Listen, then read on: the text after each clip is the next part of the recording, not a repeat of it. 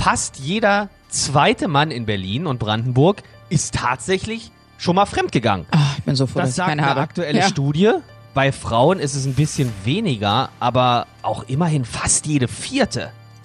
Ja. Hey, Linde, wie ist es denn bei dir? Sag die Wahrheit.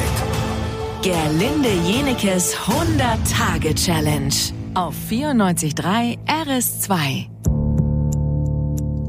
Jeden Morgen eine Frage, die du wahrheitsgemäß beantworten musst. Mhm. Und das heute hat Zündstoff.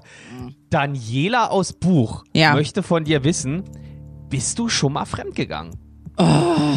Also das ist ein. Aber ich muss alles sagen, ne? Ja, Naja, doch. klar. Also an einen Moment kann ich mich erinnern, da war ich äh, mit einem Ex-Freund zusammen. Drei Jahre. Zwei Jahre Ja. davon lief gar nichts, weil es einfach nicht so gepasst hat, aber ich immer gedacht habe, man geht nicht fremd, das macht man nicht. Und da muss ich sagen, kurz bevor ich mich offiziell von ihm getrennt habe, habe ich mich vorher noch mit einem anderen verabredet. Den mochte ich aber sehr. Der war Opernsänger Ja. und Werbestar und der hat mir sehr gut gefallen.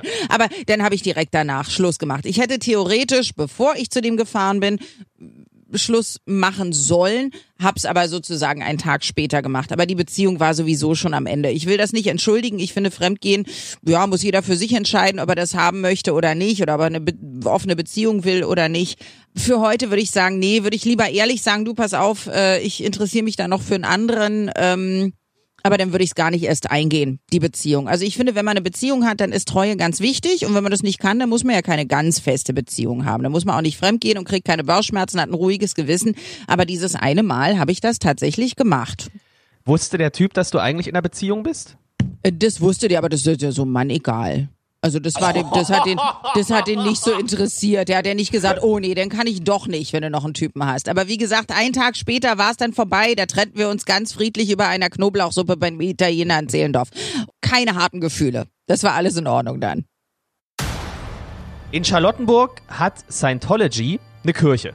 Ja. Steht auch groß draußen dran. Sieht also jeder. Mhm. Ist ja eine Sekte. Tom Cruise, Ehrenmitglied, äh, wissen wir alle. Ja. Man fragt sich ja manchmal, wer ist denn eigentlich in so einer Sekte drin? Ja, Wer Mhm. macht denn da mit? Und genau diese Frage wird auch an dich gestellt, Gerlinde, und zwar von Saskia aus Hellersdorf. Bist du, beziehungsweise warst du auch schon mal in einer Sekte? Was für eine krasse Frage, okay. Die Antwort wollen wir hören morgen früh um 10 nach 8. Sag die Wahrheit.